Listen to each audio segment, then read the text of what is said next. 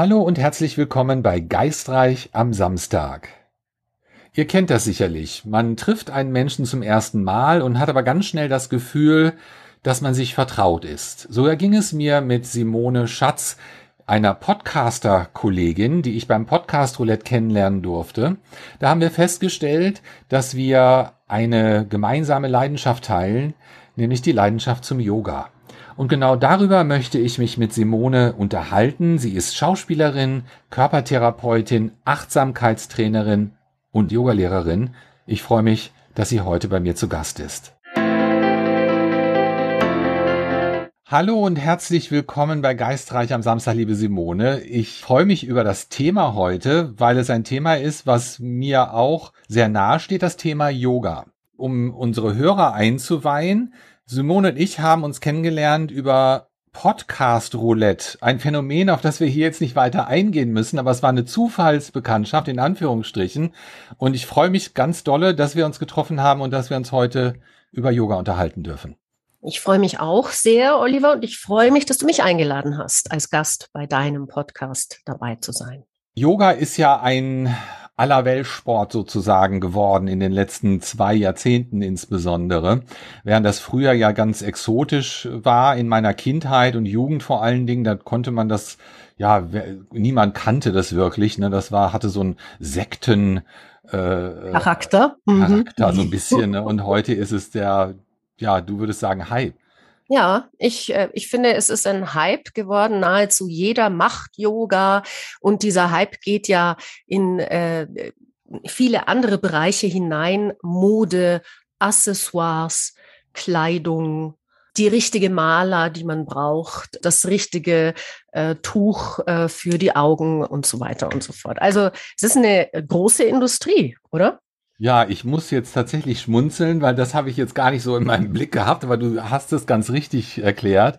Da hängt ja eine ganze Industrie dran heute, was was auch gut ist, ne? weil Yoga ist äh, bekannt geworden und äh, hier in den USA war es schon, glaube ich, ein bisschen eher so diese Welle, die ihren Zenit inzwischen überschritten hat und die Leute kommen doch eher so ein bisschen auch wieder zurück zu dem, was wichtig ist beim Yoga, ohne ähm, auf die Accessoires und die schicken Sachen drumherum zu verzichten.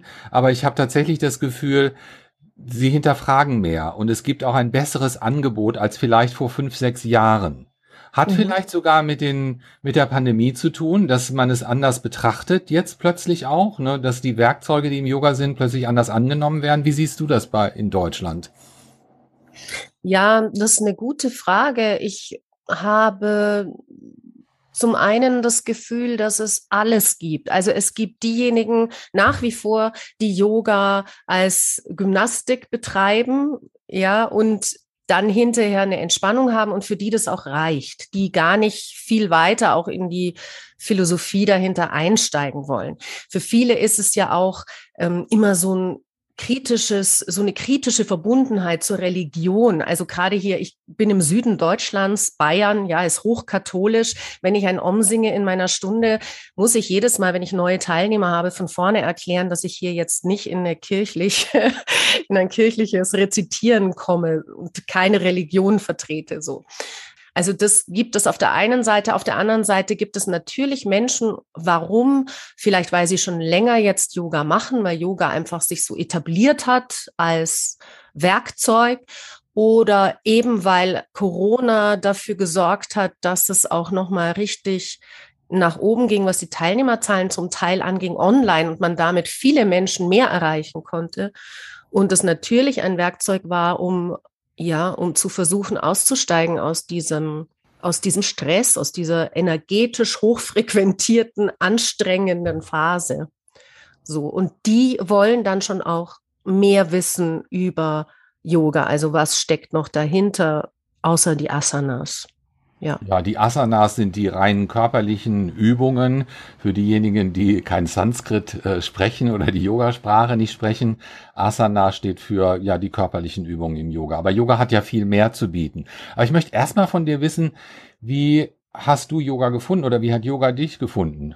Also bei mir ging es ungefähr vor so 20, 22 Jahren los. Da war ich noch auf der Schauspielschule.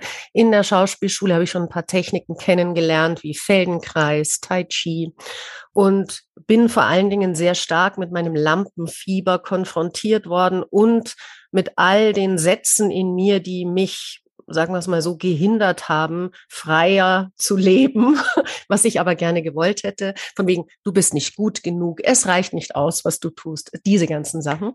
Und im Zuge dessen bin ich in die Ratgeberecke meines äh, Buchhandels gegangen und da tauchten dann irgendwann mal tatsächlich so Bücher auf, ja, mit CD hinten dran. Ich weiß nicht, ob du dich erinnern kannst. Zum Beispiel so von Anna Trökes war eines meiner ersten Bücher äh, Yoga zum Entspannen und dann gab es eine CD mit einer angeleiteten Übungspraxis und da fing ich dann zu Hause autodidaktisch an zu üben.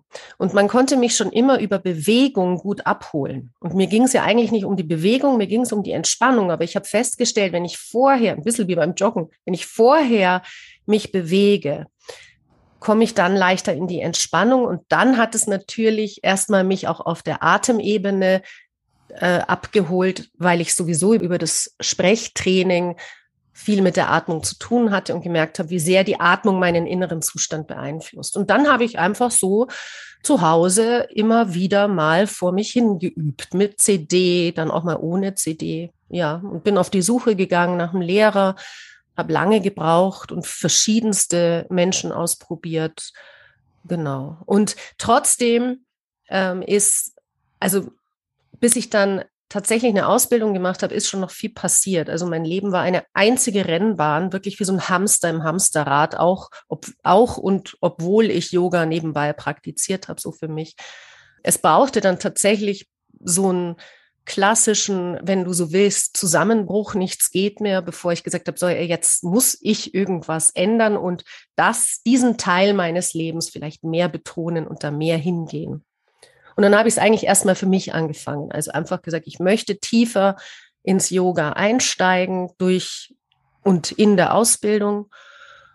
Und da war mir noch gar nicht so klar, dass ich das selber auch dann unterrichten möchte. Ja, guck, bei mir war es ganz anders. Ich bin mit 14 Jahren über die Volkshochschule zum Yoga gekommen. Aber das war eigentlich nur ein Grund, um von zu Hause weg zu können, ne, abends mal für zwei Aha. Stunden. Äh, und weil da haben ein paar Mädels aus meiner Klasse mitgemacht und es war eine sehr betagte ältere Dame. Kann mich sogar noch an den Namen erinnern. Annemarie Wedeking. Und ich komme aus einer deutschen Kleinstadt. Da, das war das einzige Yoga-Angebot. Da gab es sonst nichts. Ne? Und das war das erste Mal, dass die Volkshochschule das auch angeboten hatte. Und ich war bei der Premiere damals dabei und es war echt interessant, aber ich habe das so ein bisschen auch ins Lächerliche gezogen mit 14 natürlich. Ne? Diese Übungen, die, das hat sich rein auf die körperlichen Übungen dort beschränkt in diesem Programm. Und ich habe das vielleicht so ein Jahr verfolgt, ohne zu wissen, was ich da eigentlich mache wirklich. Und dann ist das wieder komplett eingeschlafen, bis ich in den USA angekommen war 1991 und hier so langsam schon die ersten Yoga-Studios an den Straßenecken öffneten und ich gedacht habe so, hm, das ist ja interessant, mal sehen, wie das heute ist. Und habe ganz schnell gemerkt, mir tut das körperlich gut. Und ich sage ganz bewusst körperlich, weil auch für mehr hier kein Raum war in den Yoga-Studios. Man hat zwar, wie du vielleicht auch selber kennst, irgendwo eine fünf Minuten Meditation gehabt in so einer Yogastunde, aber im Prinzip ging es um Fitness, mehr oder weniger. Mhm. Aber es ist ja schon interessant. Ich meine, ein 14-Jähriger, der sagt, Mensch, ich möchte mal zwei Stunden von zu Hause weg. Äh, und derjenige sucht sich dann ausgerechnet eine Yogastunde. Ich meine, ein 14-Jähriger, ich überlege gerade, mein 14-Jähriger hier, der geht ins Eishockey oder ist Schlittschuhlaufen gegangen in die Eisdisco, ja, damit er Mädels trifft. Du ins Yoga, das finde ich schon außergewöhnlich. Es war nicht zum Mädelstreffen, sondern es war eher so, es war was Besonderes, ne? es war was anderes. Ich habe nie diese Sportarten gemocht und ich war auch nie gut im Fußball, Handball, was immer so Teamsport war. Da habe ich einen riesen Grauen vorgehabt, weil ich auch nie in diese Mannschaften gewählt wurde in der Schule. Ne? Ich war immer der Letzte, der noch stehen blieb, weil ich wahnsinnig unsportlich war. Und das Yoga war halt was, da, da ist man für sich. Ne? Das ist kein Team. Und äh, es waren wie gesagt, ich hatte es, ich glaube, es waren sogar die zwei, drei Mädels aus meiner Klasse, die das erwähnten und ich dann auf den Wagen einfach aufgesprungen bin und gesagt habe zu meinen Eltern, hey, kann ich da nicht auch mitmachen? Und es war meinen Eltern schon ganz lieb. A, kannten sie die Lehrerin, weil sie bei meiner Tante im Haus lebte und B, wussten sie, dass ich da nicht rauche oder äh, irgendwelche anderen Dummheiten mache in der Zeit. Aber deine Eltern hatten nicht Yoga-Erfahrung oder Nein, so? Nein, bis oh. heute nicht. Keine ähm, Ahnung. Aber der Schritt vom Yoga-Schüler zu jemandem, der dann sagt, ich will jetzt eine Ausbildung machen, wie ist der denn dann passiert? Das war ein äh, Triggererlebnis, was ich hatte am Monroe-Institut. Ähm, ich habe meine ersten Berührungen mit außerkörperlichen Erfahrungen im Jahr 2000 am Monroe-Institut gemacht und äh, habe ein sechstägiges Programm dort belegt und als ich zurückkam nach den sechs Tagen, ich war damals Fernsehjournalist, da war mir klar, ich kann nicht wieder in meine Vergangenheit zurück. Diese Woche war so lebensverändernd, weil sich ein ganz neuer Horizont für mich aufgetan hatte und ich gemerkt habe, es ist gar keine Resonanz zu meinem Beruf da. Und ich habe mich dann einfach mal ein Jahr ausgeklingt, so ein Sabbatical genommen und bin nach Australien. Das war Zufall, weil das das einzige Programm, Yoga-Programm war, äh, Yoga-Lehrer-Ausbildungsprogramm, was nicht äh, ja über 14 Tage. In den USA muss ich dazu sagen, kann man Yogalehrer werden, aber das sind so 14 Tagesprogramme in der Regel. Und da hat man dann 200 Stunden und kriegt ein Zertifikat. Und mir war schon klar, dass ich in zwei Wochen kein Yogalehrer werden kann und habe mich für ein ganz intensives Programm angemeldet über die Universität Sydney, was im wunderschönen Byron Bay in Australien allerdings dann durchgeführt wurde. 30 Leute, zwölf Monate oder elf Monate waren es, bin ich mir ganz sicher, sechs Tage die Woche, also richtig krasses Programm, sehr traditionell auch, da war ich gar nicht drauf vorbereitet. Für mich war es jetzt nicht unbedingt so, ich will Yogalehrer werden, sondern für mich war es so, ich will kein Fernsehproduzent mehr sein und ich will auch nicht ein Jahr nur gammeln. Ich möchte irgendwas machen, was mir Sinn gibt und ich hatte mehrere Jahre so ein, zwei Mal die Woche in einem Yogastudio Unterricht genommen und habe gedacht so, ja, warum nicht? Das hört sich doch, das klingt doch schick, Yogalehrer. Ne? So, es war, war jetzt nicht sehr viel Tiefe hinter meiner Entscheidung, muss ich sagen. Äh, das ist dann später erst gekommen. Und bei mhm. dir, was hat dich dazu gebracht, äh, Yogalehrerin werden zu wollen? Naja, ich wollte einfach, mm, ich hatte eine tiefe Sehnsucht nach innerer Ruhe und nach größerer Ausgeglichenheit. Also mein Nervensystem ist gerne mal ziemlich im Auf und Ab. Bis heute auch, muss man sagen. Und das hat mir schon immer ja mehrere Probleme bereitet. Zu dem Zeitpunkt, wo ich dann beschlossen habe, ich mache jetzt eine Ausbildung, kam ich tatsächlich aus so einer Panikattackenkrise. Und mir war ebenfalls klar übrigens, dass ich in meinen alten Job, ich habe damals noch also ich war immer schon selbstständig, habe damals beim Radio moderiert und zeitgleich ähm, auf der schauspielerischen Ebene gearbeitet und ich wusste genau, in dieses Radio kehre ich nicht mehr zurück. Und das war eines meiner ersten Schritte, dass ich gesagt habe, ich komme nicht mehr, ich kündige, außer Folgendes kann ich mir noch vorstellen, nämlich allabendlich oder wann auch immer eine Stunde reden mit Menschen über ihr Leben. Ja, so wie, ich weiß nicht, gibt es in Deutschland mehrere Sendungen. Ähm, das fand ich immer sehr spannend. Auf so eine Radioarbeit hätte ich mich noch eingelassen. Das wollten aber meine Chefs nicht, weil die Einschaltquoten dafür nicht so wahnsinnig gut sind. Ne? so, egal. Und dann war klar, ich werde dorthin nicht zurückkehren und suche jetzt was anderes und habe dann die Ausbildung gemacht und das hat auch zeitlich gerade gepasst, weil die, mit der ich mir das vorstellen konnte, ich habe mehrere Schulen ausprobiert, mehrere Lehrer ausprobiert, bin dann auch ein bisschen hängen geblieben, ein Jahr an der einen Schule und bin dann doch weg. Also so hat sich das dann über ein paar Jahre eigentlich gezogen und habe dann beschlossen, das ist jetzt ein Einstieg in was Neues und das war es auch. Es hat sich danach noch vieles weitere ergeben, was durch das Yoga dann entstanden ist. Genau. So ich mit diesen. Sehr, sehr klassisch ausgebildet worden, nach sehr strikter Ashtanga-Manier, sage ich mal. Ne, wer sich mit Yoga auskennt, der weiß, Ashtanga ist eine feststehende äh, Reihe von Übungen, die sehr, sehr anstrengend sind. Also das hat nichts mit dem harter Yoga, was man so als allgemeines Yoga vielleicht in Deutschland früher zumindest kannte, sondern ähm, das ist von einem bestimmten Guru entwickelt und gehört so zu den älteren Traditionen. Ist aber auch sehr dogmatisch, muss ich sagen. Und es gibt sehr viel Regeln und es gibt fast, ja, also ich habe es fast so ein bisschen gewalttätig empfunden in meiner mhm. Ausbildung, weil ich äh, sehr auf Disziplin dort geschult wurde. Und es war, ich muss leider sagen, so ein bisschen auch Gehirnwäsche dabei.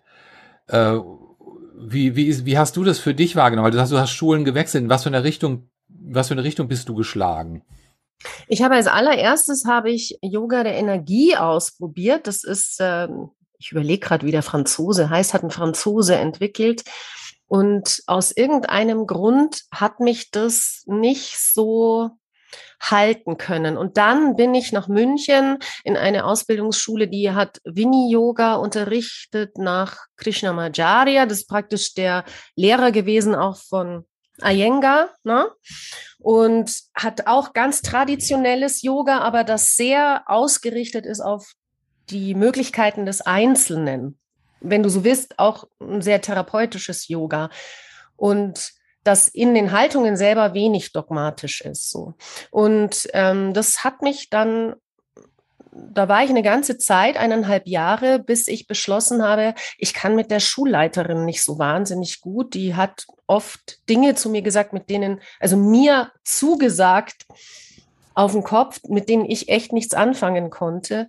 Und irgendetwas hat mich dann nochmal zum Wechseln bewegt, weil ich mit der Frau nicht mehr so gut klarkam. Ich fand das auch übergriffig, was sie gemacht hat. Und dann dachte ich mir, ey, das geht ja eigentlich gar nicht. Im Yoga schon gleich gar nicht. Die Ausbildungsrichtung war sehr schön.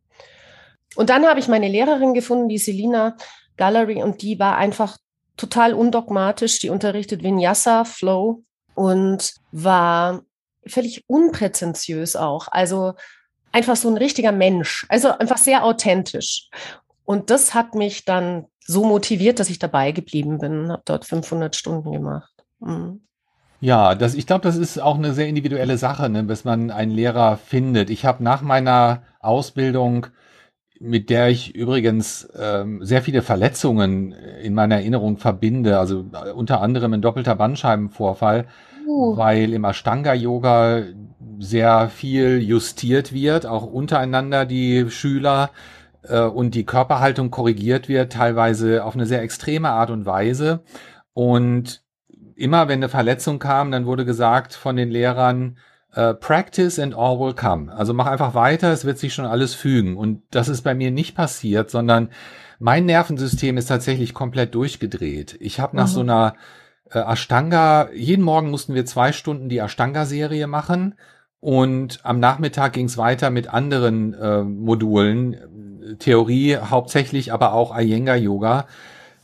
Und ich habe nach so einem Vormittag so einen ganzen Block Schokolade gegessen, manchmal ein halbes Kilo, weil äh, wir wie Leistungssportler trainiert wurden, aber leider wurde uns nicht die Ernährung beigebracht, die wichtig ist und die Art und Weise, wie ich am besten Kalorien aufnehme, um diesen Leistungssport in Anführungsstrichen auch zu bewältigen zu können und habe mir natürlich selber keinen Gefallen getan, habe jeglichen ja jegliche äh, Lust auf etwas habe ich sofort befriedigt und häufig war das einfach Schokolade ne? und zwar in, in abartigen Mengen, äh, wie ich heute eingestehen muss.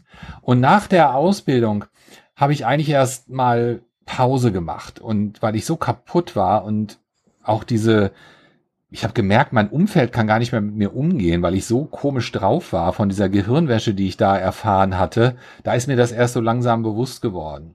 Und dann habe ich mich auf die Suche gemacht nach Lehrern, die ja, wo eine Resonanz da war, wo auch auf die ja die Art, wie sie unterrichtet haben und was sie unterrichtet haben, worauf sie ihren Fokus gelegt haben ähm, und bin äh, hier in Los Angeles dann äh, letztendlich auch habe ich ganz ganz tolle Lehrer kennenlernen dürfen. Mhm. Es ist ja eh, also so dieses Umsetzen dieser Praktik und Praxis und Philosophie in die westliche Welt ist, glaube ich, einfach auch wirklich noch mal was anderes. Also wenn man bedenkt, wo das herkommt, wie es in Indien praktiziert wird, wie sehr das in Indien einfach auch zur, ähm, also zum normalen Leben äh, gehört, wie in Indien ausgebildet wird, wie heute in Indien praktiziert wird, das sind also ich erinnere mich in Indien an meinen Yogalehrer, der da am Morgen kam, um sieben Uhr auf der Matte stand mit einem weißen T-Shirt und einer schwarzen Buntfaltenhose und mit diesen, diesen Teppichen, diesen Flickenteppichen, ja, die dann die Yogamatten waren. Das fand ich großartig im Vergleich zu diesen, dieser westlichen, diesem westlichen, äh, ich kann es gar nicht, auch Leistungsanspruch tatsächlich. Ich denke, das gibt es in der Ausbildung in Indien sicher auch. Aber man darf nicht vergessen, dass wir in einer völlig anderen Realität leben und dass es auch darum geht, Yoga einzubinden in das, was unsere Welt parat hat. Also eben nicht, nicht mehr reinzupassen, sondern ganz im Gegenteil, in dieser Situation, in dieser Umgebung, in unserem Surrounding, wenn du so willst, auch mit dem, was wir daraus gelernt haben, bestehen zu können. Vielleicht sogar ein bisschen besser. Ja, ich glaube, da hast du überhaupt den wichtigsten Punkt erwähnt dieses Integrieren in unser westliches Leben. Und das gilt nicht nur fürs Yoga, sondern für alle spirituellen äh, Dinge. Ich habe oft den Eindruck, Menschen kommen auch zu mir in die Workshops und dann hüpfen sie von einem Thema und von einem Workshop in den nächsten. Jedes Wochenende wird irgendwie belegt, aber nichts wird vernünftig integriert. Und ich glaube, genau da ist der Schlüssel. Yoga ist eine Heilmethode im Prinzip. Wenn man sich erlaubt, dass vernünftig zu integrieren, kann das sehr, sehr viel Gutes äh, bewegen. Sowohl mhm. auf körperlicher als auch auf geistiger und seelischer Ebene. Ne? Was hast du denn vom Yoga Gutes bekommen? Oh, erstmal diese Lektion, dass ich äh, nicht blindlings einem Lehrer vertrauen darf. Damals, ich war so unbedarft, obwohl ich schon über 30 war, als ich meine Ausbildung angefangen habe. Ich glaube, es sind genau 20 Jahre, es sind genau 20 Jahre her. Und ähm, für mich war das so, naja, der ist Yogalehrer oder das sind Yogalehrer. Wir hatten ja gleich ein ganzes ähm, Kader von Lehrern dort an der Schule. Und die, das waren wie die Götter. Ne? Was die sagten, das wurde bedingungslos angenommen. Das wird schon richtig sein. Heute ähm, habe ich aus dieser Erfahrung gelernt, da doch ein bisschen aufmerksamer zu sein und meiner Wahrheit, bei meiner Wahrheit zu bleiben. Und wenn etwas nicht mit mir resoniert, was ein Yogalehrer sagt, dann muss ich mir das auch nicht annehmen. Na, das ist, äh, ist so, also das, ich habe gelernt zu differenzieren. Ähm, da, da hat mir diese Ausbildung unwahrscheinlich viel gebracht. Und ich habe gelernt, auf eine ganz neue Art und Weise mit mir selber umzugehen, körperbewusst zu sein, ähm, zu verstehen, was braucht mein Körper wirklich. Keine radikale Folge von Übungen, die irgendjemand anders erfunden hat als Reihenfolge, sondern Bewegungen, die für mich zugeschnitten sind. Und da gibt es Lehrer, die sehen sowas. Ne, die, die nehmen tatsächlich äh, sich einzelner Schüler an, auch während einer Yogastunde. Und manchmal sind es nur Kleinigkeiten, wo sie sagen, für dich wäre es vielleicht besser, wenn du das so und so machst. Auch wenn alle anderen das anders machen. Und äh, ja, dieses lernen, auf den Körper zu hören. Ich glaube, das ist so das Wichtige gewesen in, im ersten Schritt und später dann, als die Asanas so ein bisschen ihre Bedeutung, ja, ich will nicht sagen, die Bedeutung verloren haben, aber den Stellenwert in der Reihenfolge, als ich mich mehr dem meditativen Yoga zugewandt habe, ähm, da habe ich gemerkt, dass auch die Zeit in meiner Ausbildung, in der ich zu meditieren ich sage jetzt mal überspitzt gezwungen wurde, weil wir mussten tatsächlich jeden Morgen eine Stunde sitzen in der Gruppe und dann noch mal eine halbe Stunde Pranayama, sprich Atemübungen machen, bevor wir die Ashtanga-Serie angefangen haben. Dieses Sitzen müssen war damals eine Qual. Und heute liebe ich das Sitzen. Heute gibt's für mich nichts Schöneres, als meinen Tag mit einer, wenn auch kurzen Meditation zu beginnen. Mhm. Und was, was ist für dich so der Schlüssel? Was hast du Besonderes aus dem Yoga für dich mitgenommen? Puh, gute Frage. Ähm, also als allererstes Mal habe ich sehr schnell mitgenommen, dass es mir einfach körperlich, aber auch mh, hm, seelisch ganz gut tut, mich regelmäßig auf die Matte zu begeben. und mich tatsächlich zu bewegen, in meinem Rhythmus, mit meinem Atem in Verbindung zu kommen. Und das immer wieder ein Werkzeug war für mich, mich zu fokussieren, weil mein Hirn dazu neigt, ganz schnell spazieren zu gehen und sich richtig zu zerfleddern. Und es immer wieder für mich auf die Matte geht, tatsächlich wirklich mit diesem Wunsch, der hoffentlich, also den man ja eigentlich gar nicht haben sollte, aber mit diesem, diesem Fokus, den Fokus wieder zu bekommen. Und das funktioniert bis heute wahnsinnig gut.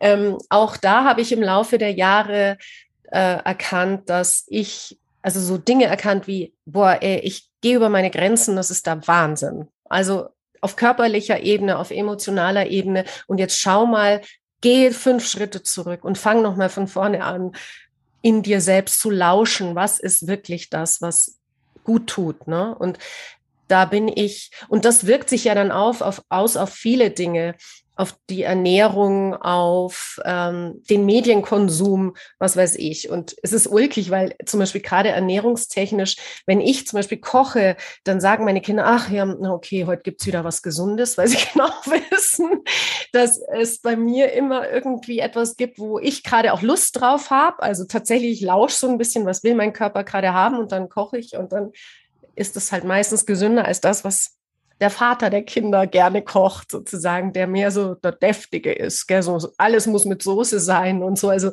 es ist sehr lustig. Das geht bei uns sehr hin und her. Also das nur so als äh, kleines Element. Also dieses mit Grenzen in jeglicher Beziehung umgehen zu können und zu bemerken, wann ich drüber gehe und dass ich dazu tendiere, das zu tun.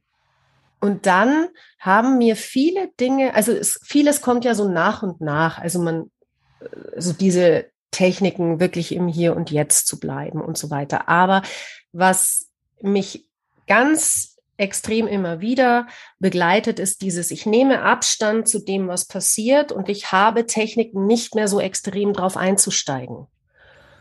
In der Körpertherapie würde man ja sagen, ich schwimme eher auf der Welle. Ja, ich reagiere nicht mehr so schnell, wenn Wut auf mich zukommt, sondern ich nehme Abstand und warte dann, was kommt. Ich trete einen Schritt zurück. Solche, die ich sehr mitgenommen habe und so das Gefühl habe, ich finde nach und nach immer mehr zu mir selbst und ich finde das schwer und ich glaube, es ist eine Lebensaufgabe und ich bin ganz sicher nicht völlig zentriert und ruhig. Ich habe viel Medit also ich habe Meditation gelernt, ja, das hätte ich vor 20 Jahren nie gedacht, dass ich überhaupt still sitzen kann. Ich kann das und ich liebe es auch komme besser damit klar, wenn es nicht klappt. Gibt ja auch so Tage, an denen kannst du sitzen, aber es tut sich irgendwie nicht das, was du eigentlich gerne hättest oder so. Ich weiß, wie sich innere Ruhe in mir anfühlen kann. Ich weiß auch zum Beispiel, wie es ist, plötzlich ganz weit zu werden. Und ich möchte nicht sagen, sich aufzulösen, weil ich natürlich trotzdem da bin, aber so wirklich so eine Weite zu spüren, wo ich manchmal das Gefühl habe, boah, da kriege ich dann schon manchmal so ein bisschen, oh, was ist das jetzt? Und das fühlt sich einfach gut an. So.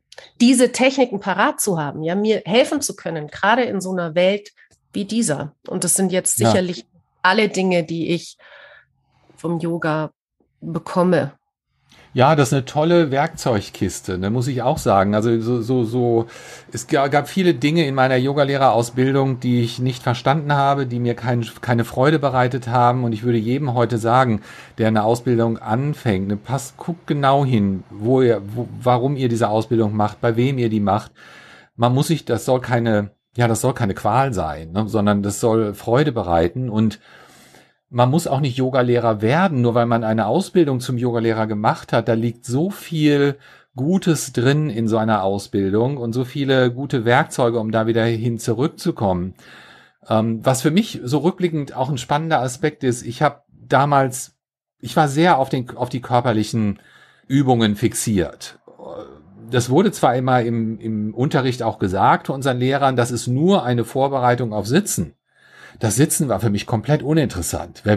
Ich wollte damals nicht sitzen. Ich wollte noch mehr Muskeln, noch beweglicher werden, am besten die Beine hinterm Kopf zusammenknoten können. Da war wahnsinnig viel Ego auch drin. Ja, klar. Ähm, und ich habe auch leider festgestellt, dass in dieser ganzen Yoga-Community äh, besonders, ich weiß nicht, wie es in Deutschland ist, aber hier in, in Los Angeles ganz besonders, es ist sehr viel auf Ego aufgebaut gewesen, sehr viel auf, alles muss schick sein und ähm, ich gehe nur dahin, wo auch die Stars zum Yoga hingehen. Also es war sehr, sehr, wurde sehr, sehr künstlich gehypt. Aber heute so zurückblicken zu können und da anknüpfen zu können, was, was meine Lehrerin Rose insbesondere gesagt hat, das ist nur eine Vorbereitung. Ich mache seit Jahren keine Asanas mehr, ich sitze. Mhm. Und desto älter ich werde, desto mehr komme ich dorthin. Äh, ich, stre ich natürlich stretche ich gerne und mache auch gerne ein paar Übungen, aber ich freue mich viel mehr auf den meditativen Aspekt und auf das Sitzen beim Yoga. Und die Atemübung interessanterweise auch. Ja, die sind ja auch, der Atem ist ja auch Leben, ja. Also wenn wir, solange wir atmen, leben wir und wie stark der Atem unser ganzes System beeinflusst, finde ich immer wieder begeisterungswürdig, wenn ich das an mir betrachte, aber auch an meinen Klienten jetzt zum Beispiel. Und natürlich hat das Yoga war ja nur der, es war vielleicht nicht der erste Schritt, der erste Schritt war vielleicht doch die Schauspielschule, aber der zweite noch wesentliche, wichtigere Schritt war sicher die Yoga-Ausbildung, wie die dann sozusagen mein ganzes Leben beeinflusst hat im Sinne von, ja, ich bin ja dann auch Heilpraktikerin für Psychotherapie geworden, habe eine Traumatherapieform gelernt, Somatic Experiencing nach Peter Levine, die wieder körperpsychotherapeutisch arbeitet und arbeite heute eigentlich viel, gut im Schauspiel arbeitet man auch mit Menschen, aber ich arbeite mit Menschen und versuche mein Wissen weiterzugeben, um denen zu helfen und bin nicht mehr in dieser anstrengenden Nachrichtensuppe der Journalisten unterwegs, wo ich mal angefangen habe, ja. Und ich habe oft das Gefühl, ich habe das alles nur gemacht, um erstmal ich in Ausdruck zu kommen. Na? Und der Journalismus war ein kleiner Umweg. Immerhin saß ich schon am Mikrofon und durfte mich ausdrücken und man musste mir zuhören. Dann kam das Schauspiel, wo ich mich zum Instrument gemacht habe auch um in Ausdruck zu kommen, ich wollte nicht unbedingt Erfolg haben, ich wollte nicht nach Hollywood, ich wollte davon leben können, ja, aber es ging eigentlich viel mehr darum, dass ich in Ausdruck komme. Und dann kam das Yoga als vom Ausdruck wieder zurück ins Innere und dann mit allen anderen Dingen so dieses so und jetzt helfe ich anderen auch ihren persönlichen Ausdruck zu finden auf verschiedene Arten und Weisen, wie auch immer der aussieht, also Ausdruck im Leben, ja, ihre Gefühle, ihr, ihre Gedanken, ihr wahres Wesen vielleicht ein bisschen mehr leben zu können. Das klingt jetzt so hochgestochen. Oh Gott, das will ich, das wahre Wesen leben. Also für mich hat das jetzt, äh, klang das sehr schön, sehr poetisch auch, muss ich sagen. Ich kann, kann da sehr viel mit anfangen. Ich meine, bei dir war es ja auch, das, ah, gut, das war dein Monroe, also eigentlich war zuerst auch das Monroe-Institut und das außerkörperliche Arbeiten, dann das Yoga und heute machst du ja auch nur noch was heißt nur noch, ne, arbeitest auf einer ganz anderen Ebene. ja, vorher. ich habe äh, für mich, ich habe dann Yoga unterrichtet tatsächlich äh, hier und da in der Schweiz für ein paar Monate nach meiner Ausbildung und in Guatemala habe ich mal ein paar Monate unterrichtet ähm, und an ein paar anderen Orten hier und da. Aber es war, ich habe ganz schnell gemerkt, es ist nicht meine Berufung ich, äh, es, es, es hat zwar Spaß gemacht, wenn ich es gemacht habe, aber ich habe schnell gemerkt, für mich ist es zu repetitiv. Aber ich denke, das kommt auch darauf an, wo man unterrichtet und in welchem Setting. Und äh, wenn man, ich war immer nur in Umgebungen, wo ich jede, jeden Tag neue Leute hatte und ich musste immer wieder bei Null anfangen mit denen und das hat mich dann nicht befriedigt oder mein Ego nicht befriedigt. Äh, und so habe ich schnell gemerkt, na ja, muss nicht unbedingt unterrichten, um die Benefits des Yogas äh, genießen zu können. Und ja, bin dann tatsächlich in eine etwas andere Richtung, in die außerkörperliche äh, Richtung gegangen, was aber sich gar nicht so wirklich widerspricht, ne, weil äh, ich arbeite heute immer noch mit dem Körper auf eine ganz andere Art und Weise als du jetzt ähm, mit, mit deiner Therapieform und trotzdem äh, nützt mir mein Wissen um das Yoga sehr, sehr viel in meiner jetzigen Arbeit.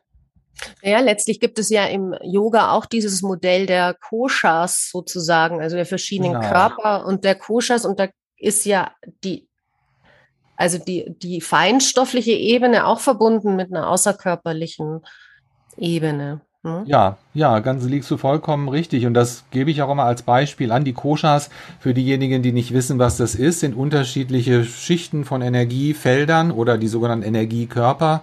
In der Yoga-Philosophie sind es, berichtige mich, wenn es nicht stimmt, fünf. Ja, genau, ja. fünf. Mhm. Und äh, ja, Prinzip äh, knüpfe ich da so ein bisschen an. Ne? Und wir projizieren, wenn wir außerkörperliche Erfahrungen üben, in diese unterschiedlichen Energieschichten hinein, unser Bewusstsein in diese unterschiedlichen Energieschichten. Was mich jetzt noch interessiert, weil du so viel, also du bist ja nun wirklich sehr viel unterwegs gewesen, oder? Australien, die Ausbildung in Guatemala unterrichtet, in der Schweiz auch geboren, in Deutschland, lebst in LA, hast dort auch viele Unterrichtsstunden genommen und äh, so. Ist Yoga auf den verschiedenen Kontinenten anders? Nicht wesentlich. Ähm, ich denke, das hat sich, man klar, Indien ist natürlich eine ganz besondere Sache, wobei da kann ich jetzt gar nicht kommentieren. Ich bin nie in Indien gewesen, aber von dem, was ich von meinen ehemaligen Mitschülern gehört habe und auch noch höre, teilweise leben die immer noch in Indien, sind dann nach der Ausbildung dorthin verschwunden sozusagen. Aber ähm, Yoga verbindet. Ne? Und ähm, es gibt weltweit Communities und ich habe Jahre gehabt, in denen bin ich immer so unterwegs gewesen, dass ich mir Orte ausgesucht habe zum Reisen, wo ich Yoga praktizieren kann. Und weil es was Vertrautes war, egal ob das jetzt in ähm, Südamerika oder in Nordamerika oder in Europa war, ich habe immer wieder etwas Bekanntes angetroffen auch wenn der Stil, der Yoga-Stil vielleicht ein bisschen unterschiedlicher war, aber der Mindset der Leute und die Community, die waren doch immer sehr verlässlich, muss ich sagen. Mhm. Bevor wir diese Episode abschließen, weil unser, unsere Zeit auch langsam ausläuft, was mich jetzt noch interessieren würde für dich ist, wie, wie sieht dein Yoga-Alltag aus? Oder was würdest, ja, ah, zwei Fragen. Wie sieht dein Yoga-Alltag aus, dein persönlicher? Wie nutzt du Yoga für dich heute in, in, in der Mitte deines Lebens sozusagen? Und was würdest du jemandem mitgeben wollen, der Interesse hat, sich im Yoga auszuprobieren? Also mein Yoga-Alltag besteht durchaus aus einer, ich sage jetzt mal nahezu täglichen Praxis. Wenn also nahezu sage ich, weil manchmal gibt es Wochen, da komme ich halt nicht sieben Tage dazu, sondern nur sechs Tage oder so.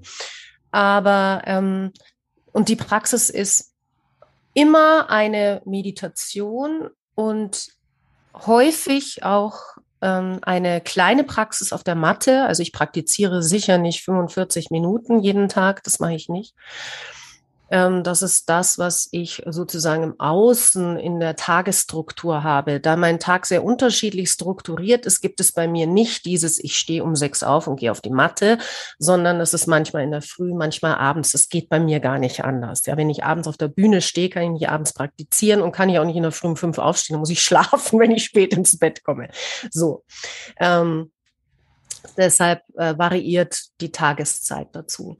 Ich, und dann praktiziere ich tatsächlich, ähm, würde ich sagen, eigentlich ständig irgendwie. Also an der Supermarktkasse, wenn ich mich auf die Atmung fokussiere, im Auto, wenn ich sitze und versuche, mich auf, ähm, also mich äh, ins Hier und Jetzt zu bringen.